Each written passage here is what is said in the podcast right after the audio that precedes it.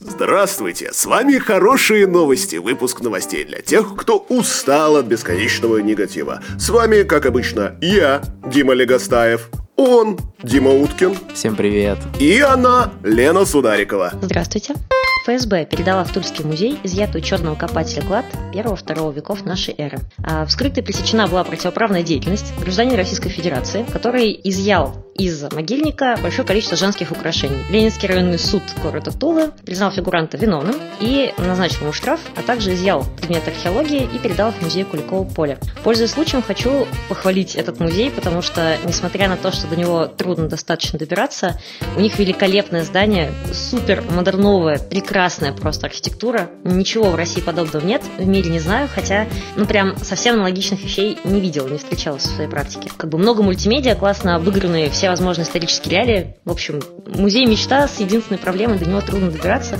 Ну, наверное, как до всякой мечты. Фонды музея теперь обогатились. Мне кажется, это новость хорошая. Черный копатель это плохо, не поступайте, как они. Да, в музее на Куликовом поле я был и подтверждаю, музей просто великолепный. А тяжелая дорога до него, мне кажется, это часть experience а. Хотя, конечно, хотелось бы таких мест побольше и в большей доступности. А что касается черных копателей, новость великолепная, согласен. Очень хорошо. Закон нарушать не нужно, отбирать хлеб у историков не нужно ради собственного обогащения особенно. Единственное, что было бы прикольно придумать какую-то систему, в которой бы все люди, занимающиеся раскопками, объединялись. И система работала таким образом, чтобы вот эти вот чуваки, которые вроде бы неплохие штуки находят и с завидной периодичностью, как-то помогали государству. Не знаю, как это придумать, но было бы здорово. Ну, мне кажется, системы поощрения бы вполне хватило. Это было бы классным кирпичиком для укрепления в России гражданской науки, так называемой, когда люди, которые увлекаются чем-то около научным, помогают ученым делать их э, разные открытия, разработки, находки и так далее. Да, это было бы классно, если бы черные копатели стали полезны для археологов, а не отбирали у них работу. Было бы здорово. Я не понимаю, как может быть э, легальным их метод работы. Они выглядят как ребята, которые просто очень сильно хотят э, находить какие-то предметы и делать свои выводы и вдруг они нашли предмет, не знают, что с ним делать, кроме как продать. Э, я думаю, вряд ли черные копатели озабочены какими-то выводами, скорее выводами средств себе на банковский счет. Еще я подозреваю своим бытовым мозгом, что у черных копателей еще одна, э, еще один негативный фактор это то, что они, скорее всего, недостаточно бережно относятся к артефактам, которые находят. Но, тем не менее, если бы была какая-то система поощрений, которая бы вывела часть, которая более бережно относится и в принципе, готова сотрудничать с государством, это было бы здорово. А вот всех остальных на нары. Ну, во-первых, э, наш парень отделался штрафом, я просто напомню на всякий случай.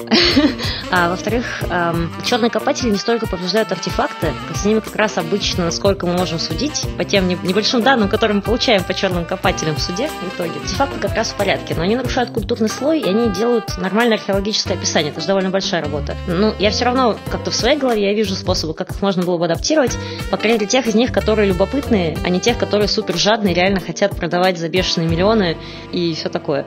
Археологи ищут волонтеров каждый год. Кстати, скоро лето. Если вдруг кто-то не знает, как провести отпуск, на сайте Института археологии куча вакансий для волонтеров, если вы хотите помочь науке абсолютно легальным способом. Правда, Э, к обогащению это сильному не приведет. Черных копателей, думаю, также можно было как-то, ну, хотя бы ту часть из них, которая более любознательна, чем жадна, потому что у людей все-таки разные интенции, об этом не нужно забывать. Даже среди черных копателей все-таки они различаются, я думаю. Согласен, любопытство надо поощрять, а жадность наказывать. Те, что не злодеи, даже случайно, когда находят какую-нибудь каску под кочкой, приходят туда еще раз с лопатой, находят еще какие-то предметы и дальше уже не знают, что с этим делать.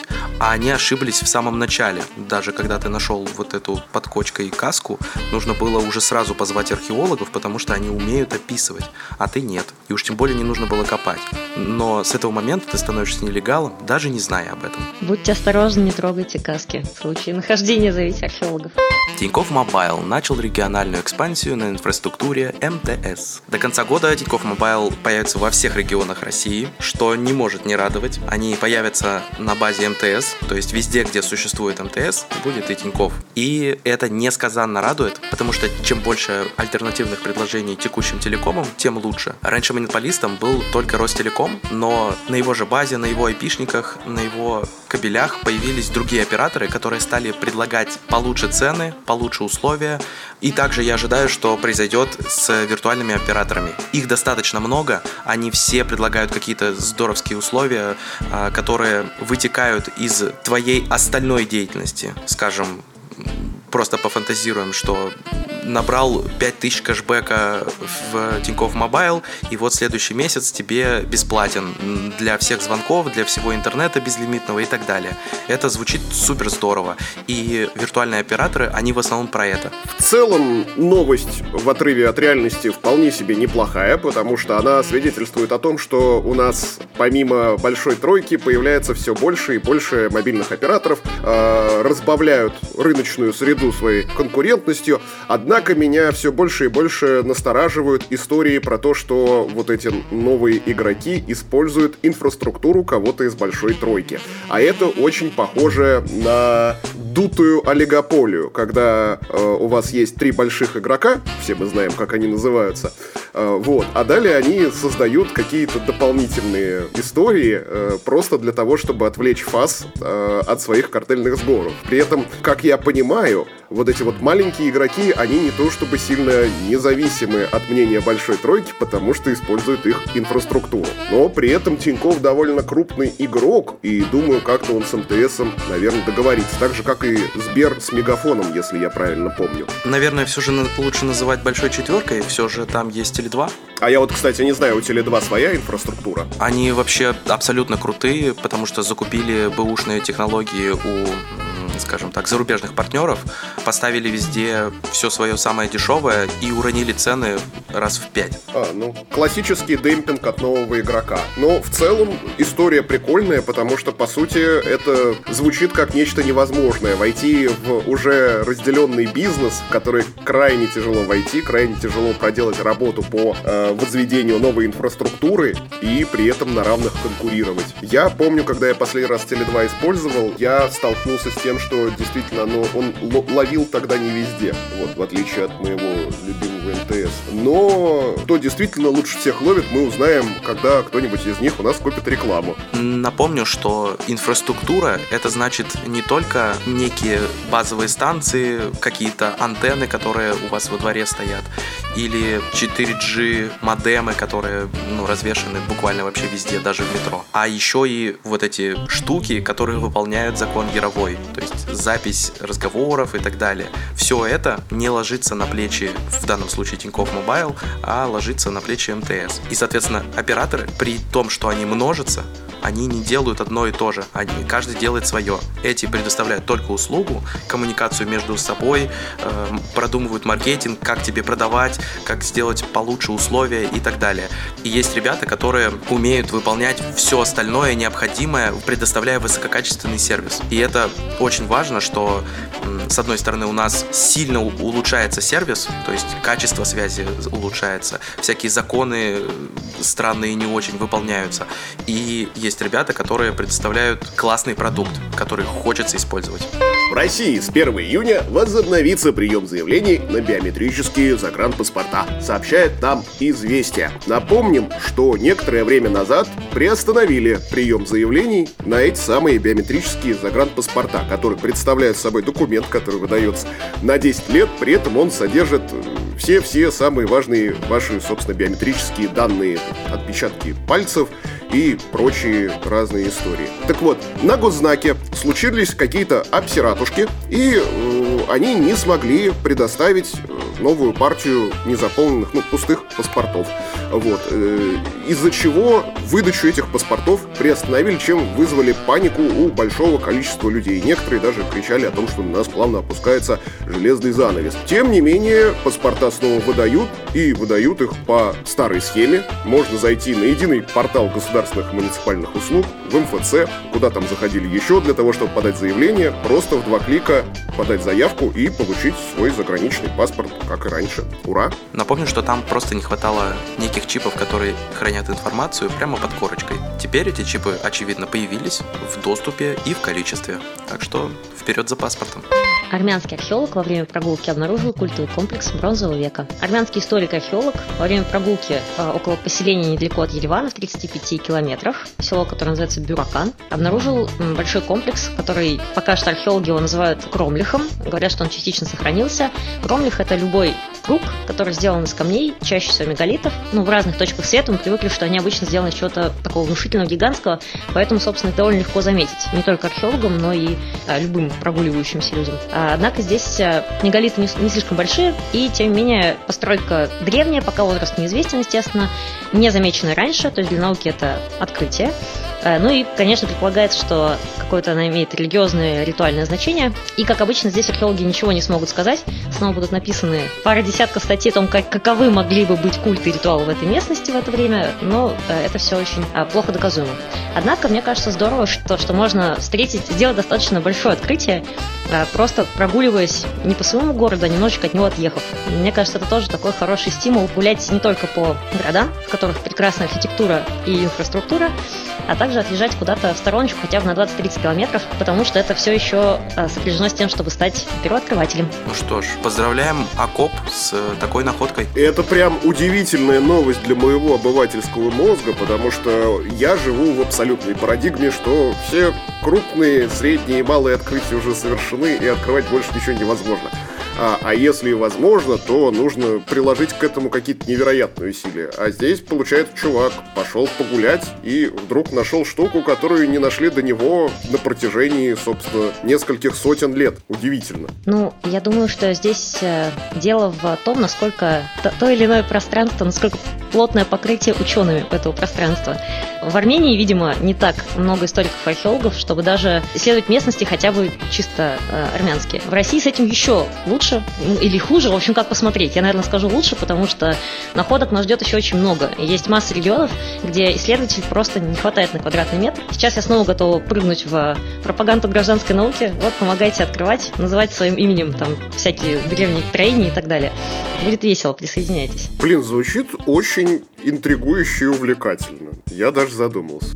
TikTok реструктуризирует направление e-commerce для смены фокуса на западные рынки. Ранее TikTok показывал, видимо, некоторую отдельную вкладку в своем Китае с лайв-покупками. Это где модель стоит и рассказывает вот эти вот подводки для глаз и для бровей, самые лучшие на свете. Смотрите, я прям при вас их использую и становлюсь в два раза красивше. И это действительно так, она становится, она показывает товар лицом, а, в том числе своим, очень здорово выглядит, и такие штуки действительно хочется покупать, потому что ты же видишь, что они, ну, какой эффект оказывают, как они выглядят, что это не обман какой-то, что тебе действительно пришлют вот это. И заказываешь. Но такая возможность была раньше только у классных китайцев, которые жили в будущем. Почти как в Астане. Но ребята из ТикТока решили, что будущее должно наступить теперь и в США, и в Соединенном Королевстве, и даже в Юго-Восточной Азии. И наконец-таки приходят там со своими live e-commerce и будут транслировать там. В России есть тоже подобная штука на базе Озона. Ты тоже смотришь, правда, уже не в своем развлекательном приложении, а заходя в Озон и такой, что мне там купить? Посмотрю, что блогеры насоветовали. Они делают ровно то же самое, единственное только отличается платформа. Ты не совершаешь вот эту обманку, что только что развлекался и смотрел про котиков, а теперь смотришь про подводки для глаз или диваны. Ну, в общем, хочу тоже, чтобы у нас было все больше и больше такой электронной коммерции, чтобы можно было, смотря видос, нажать на кнопку и провалиться. Блять, я стал стариком! Нет! Сука! E-commerce э, это здорово. Ну, в смысле, я бы не отказалась, чтобы около тех или иных видеороликов у блогеров, которым я уже сколько-то доверяю, в общем, была возможность быстро перейти и купить. Ну, правда, для ТикТока это тоже старовато. Однако, глобально, мне кажется, что начинание хорошее, удобное.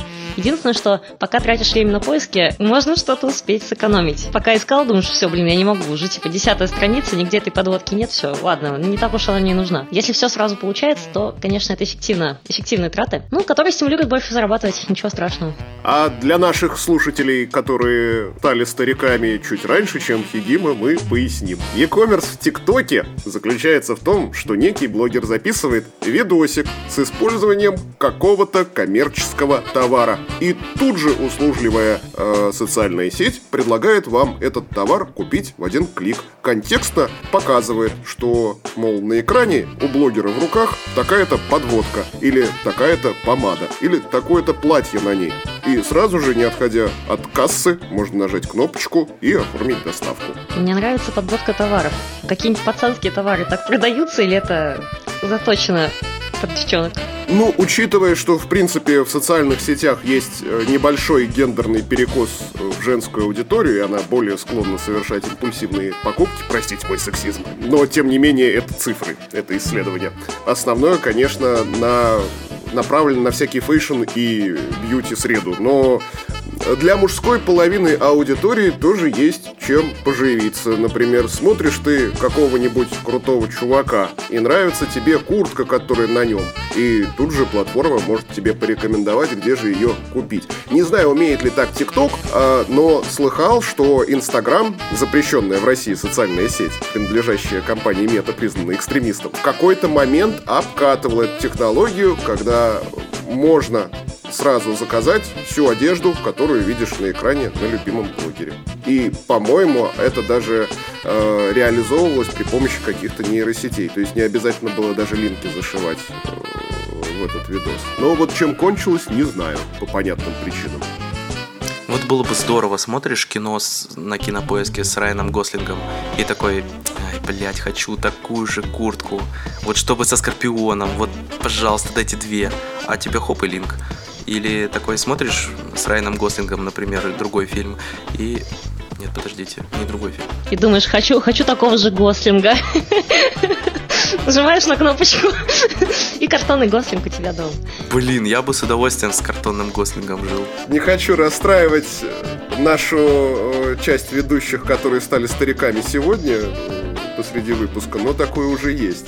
Э, насколько я знаю, на некоторых смарт-ТВ зарубежных уже можно остановить воспроизведение фильма и не только узнать что за актеры находятся в кадре. А такое, кстати, на кинопоиске уже есть. Вот. Но и узнать, какая одежда на них надета, и похожую сразу заказать. По-моему, даже Сбер таким промышлял со своим Сбербоксом, который превращает э, телек в смарт-ТВ, любой абсолютно. Вот. Но опять же, чем кончилось, не знаю, Сбербокса у меня нет. Но, по крайней мере, планы такие точно были. Ну, а эта новость у меня будет какой-то степени без заголовка, потому что я ее открыл и испытал сам, хотя уже только ленивый не написал о том, что Adobe встроили в Photoshop собственную нейросеть под названием Firefly, что по-русски переводится как светлячок. Штука невероятная. Суть в чем? Вы открываете любую фотографию, и нужно вам, например, расширить границы изображения и дорисовать, что там по бокам было. Раньше для этого нужно было прикладывать нечеловеческие усилия, потому что встроенный алгоритм Photoshop работал из рук вон плохо, дорисовывал, как он сам понимал паттерн, основываясь на каких-то своих вот внутренних представлениях о прекрасном. А на выходе мы имели непонятные клочки неба и дороги в перемешку, например, если на фотографии небо и дорога. А теперь же можно просто выделить вот э, пустое место, которое нужно дорисовать, и нейросеть прекраснейшим образом подбирает идеально тютельку в тютельку практически бесшовно, э, так как не сделает ни один человек. Но не только дорисовкой э, ограничивается этот алгоритм. В том числе можно выделить любое место на изображении и при помощи промпта, то есть текстового запроса, предложить нейросети сгенерировать на этом месте некий объект. Пока что нейросеть находится в стадии бета-тестирования, поэтому через раз выдает какую-то ерунду, но если постараться, вполне себе можно получить достойный результат. Вчера весь вечер развлекался. Это просто невероятно. Я каждый день офигеваю с того, в каком будущем я нахожусь. Эта штука полностью изменит индустрию, о чем мы говорили уже не раз, но теперь это становится все более и более явным, когда вместо того, чтобы часами сидеть, выставлять свет у объектов, э, дорисовывать какие-то тени, полутени, рефлексы и все прочее, ты можешь просто написать на клавиатуре «хочу попугайчика на плече» и через 20-30 секунд, в зависимости от производительности вашего железа, этот попугайчик там окажется. Да не просто попугайчик, а вписанный по всем правилам и в цветовую гамму, и в цветовое окружение. Великолепно! Я не, ве- не поверил своим глазам. Звучит классно. Мне кажется, для какого-то массового производства, массовой генерации картинок под там, производственные нужды, это здорово, но я уже прямо чувствую, насколько дороже будут стоить, э, в общем, картинки ромашек на фоне лев, которые нарисованы человеческой рукой. И цифровой след это подтверждает, что там не участвовал нейросеть, только человек это рисовал. Я думаю, уже лет через пять мы такое увидим. Ну, есть же своеобразное разделение на, скажем так, литературных негров и супер классных, э, дорогих авторов. Дорогой автор был и до этого дорогой, несмотря на литературных негров. Подкаст законопослушный, но не политкорректный. Понятно. Так как я стала стариком не сегодня, а уже достаточно давно, то новости, которые интересуют меня, это все равно э, новости, пришедшие из далекого прошлого. Палеонтологи узнали, как образуются окаменелости золотого цвета. А обычно э, палеонтологи подозревают, что если окаменелости золотые, то они пропитаны перитом. А сульфид железа, он же золото дураков. И это обычно не подвергается особенному сомнению. Но как только что-либо, какая-то эвристика, какой-то метод мышления становится автоматическим, обычно он приводит к ошибкам. Ничего нельзя строго автоматизировать. Все требует каких-то проверок и хотя бы периодических перепроверок. А, и было исследование местонахождения окаменевших животных. Местонахождение называется Поседония. Очень красиво в Германии. Ему 180 миллионов лет. Ну, то есть оно не очень древнее, а, потому что все самые интересные события происходили от 380 миллионов лет назад до миллиарда, как я склонна думать. А, и тем не менее, это окаменелости разных морских животных. Вообще их в Германии довольно много за мезозойскую эпоху, за Триас, Юру и Мел. Тем же, кстати, хар- характеризуется и центральная Россия, то есть на месте Москвы тоже очень долго было море, в том числе Мезозойское море. Поэтому при а, постройке каких-то домов, при раскопке метро нам проще всего с вами встретить аммонитов, белемнитов, ну, кусочки морских разных ящеров разных, разной величины. Нам проще это найти здесь, чем, например, динозавров, потому что очень долго, в общем, та же Москва была морем. А, И в Поседоне обнаружены а, эти окаменелости, среди которых, кстати, есть не только разные беспозвоночные, которых всегда много, ну, потому что их по биомассе очень много, но и, например, эмбрионы ихтиозавров.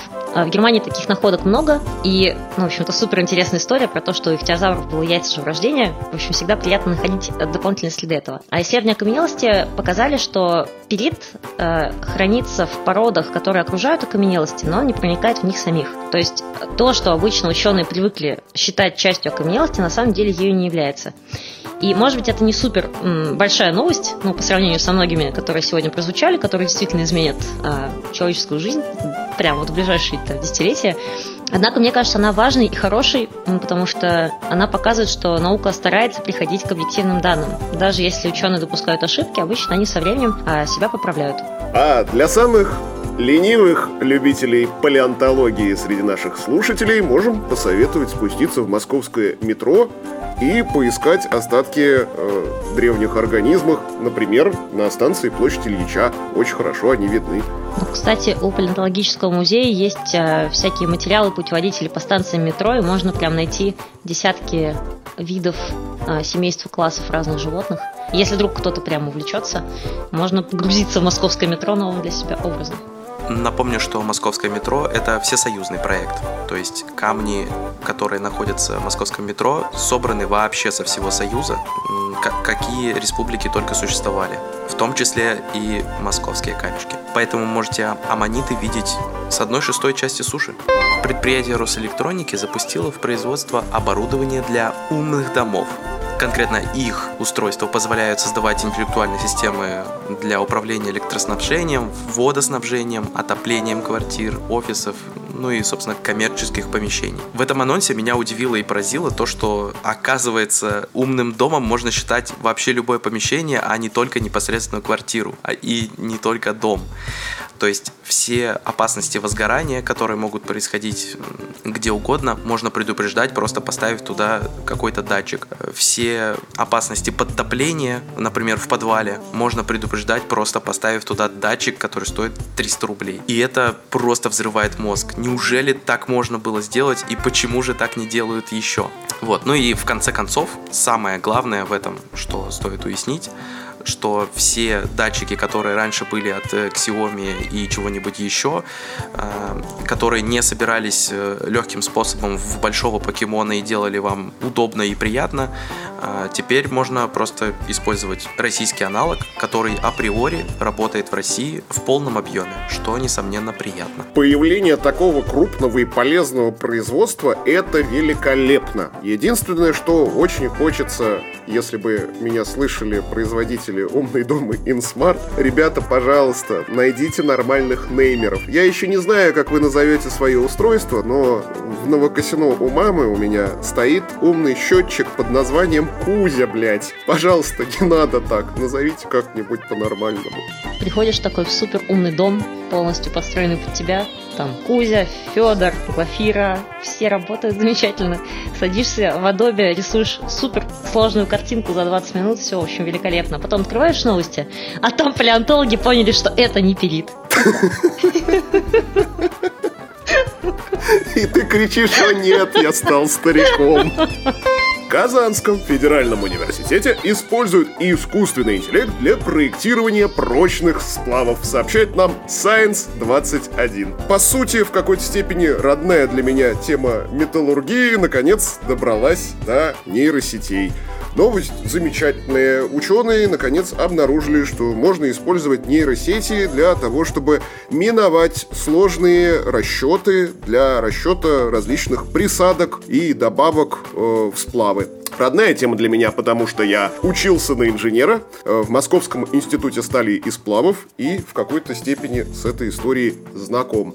Э, при этом история присадок действительно сложная. Рассчитывать, какие вещества каким образом повлияют на прочностные характеристики какого-либо металла, точнее сплава, простите, это та еще головная боль. Вот теперь это можно делать при помощи нейросетей. В ближайшие дни, месяцы и годы мы увидим огромное количество новостей про ученых и инженеров из различных отраслей, которые открывают для себя нейросети. Будем ждать прогресса в науке. Биологи узнали секрет, как тропическая лиана становится хищной. А это растение, оно способно становиться хищным по необходимости. В каких-то условиях становится, в, каким, в каких-то нет. А есть, ну, известно более 600 видов плотоядных растений, такие как э, наша росянка и жирянка, или как более раскрученные тропические венерина мухоловка, или непентас, такой кувшинчик, птичек хищный, но они хищные постоянно. То есть это их образ жизни. А тропическая лиана под названием трифофилум, она выделяется, потому что у нее есть несколько типов листьев специализированных. Есть колючки, которыми она держится, есть листья фотосинтезирующие, и иногда вырастают охотничьи. Охотничьи, на которых есть капсулы с клейким веществом, и растение может охотиться на насекомых, соответственно, их растворять и органические вещества э, поглощать таким образом. Известно, что обычно хищные растения произрастают на довольно бедных почвах, э, где мало калия, фосфора, азота, в общем, всего, что э, трудолюбивые огородники-садоводы вот сейчас своим растениям вносят в сады и огороды.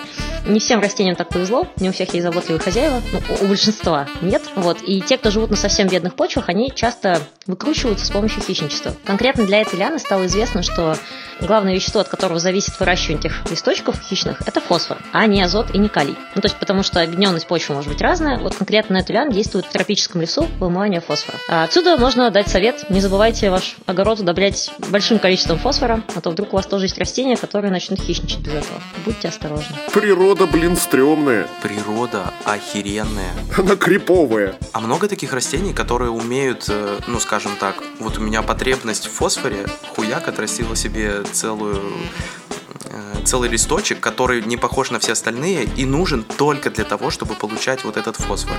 Или там что-то много воды, само растение действует сообразно, что типа теперь слишком много воды, я там буду расти в 4 раза быстрее, чтобы получать больше света, хлорофицировать и так далее. Короче, так много вообще происходит, потому что я как будто не встречал никогда. Есть там деревья, которые одинаковые листочки дают всю жизнь, а потом умирают. В некоторых семьях такие растения отращивают ноги и поступают в университет, потому что мама заставила. А, вообще, видов, у которых есть листья, специалисты по разным, для разных функций жизненных, их довольно много. А, их много даже, ну, тоже в центральной России, да, где мы сейчас находимся. Но они обычно не имеют адаптации к хищности. Эта лиана, она пока удивительна тем, что она умеет э, факультативно хищничать. Такое, такое обычно не встречается. Обычно, если растение хищничает, оно все время живет в плохих условиях, ему все время приходится кого-то кушать. Ну, как все время. Когда получается, нужно кого-то съедать, если вдруг есть такая возможность. Вот. Поэтому эта лиана в этом смысле, она такая уникальная. То есть ты пытаешься понизить, да, сейчас тревожность у огородников? Ну ладно, хорошо, понижай. Я как огородник считаю, что мы никак вообще не тревожимся по этому поводу. Росатом купил 100 тысяч лицензий офисного пакета «Мой офис». Возрадуемся. Ребята, во-первых, умудряются продавать свой пакет таким большим игрокам, буквально передовой технологической компании в России, а во-вторых, передовая технологическая компания покупает «Мой офис». Э, покупка софта таким большим игроком, как Росатом, означает, скорее всего, следующее. Э, всех сотрудников этой самой госкорпорации пересадят на этот самый «Мой офис». А если этим товарищам в каком-то месте станет больно, они об этом сообщат и сообщат непосредственно разработчикам. И это будет не история, когда ты отправил отчет разработчикам и что там с ним дальше случилось, непонятно, а скорее всего это будет аккумуляция вот этих вот запросов внутри самого Росатома, последующие созвоны встречи, на которых товарищи будут просить о новых функциях. А это значит буст в развитии этого самого офисного пакета. По-моему, прекрасно. Ну, мне отдельно классным кажется само существование Росатома, потому что впереди планеты всей. Супер, да, госкорпорации, но супер классно работают. И, в общем, масса передовых технологий. Все с нами на этот счет хотят сотрудничать. Очень, очень нами горжусь. Думаю, что, в общем, в светлом мире будущего, то, что у нас так хорошо работает атомная промышленность, это будет очень, ну, как бы это сейчас уже наше большое преимущество, но оно только растет с годами. В общем, очень их люблю. Хотела признаться, пока есть какой-то повод. Мой офис пока не люблю, посмотрим, что это такое. Со временем все мы, я думаю, узнаем. Ну, я Росатом очень люблю еще с тех пор, как услышал новости про обкатку МОКС топлива на Белоярск АЭС. Поэтому у меня претензий к нему нет никаких. Замечательная компания. Мы об этом рассказывали в одном из предыдущих выпусков. С вами были Дима Легостаев, Дима Уткин и Елена Сударикова. Подписывайтесь на нас. Вконтакте, Яндекс Музыка, Ютуб, Рутуб, Мейв. Все ссылки ждут вас в описании. О прослушивании подкаста проконсультируйтесь с вашим психотерапевтом. Предложение не является публичной офертой.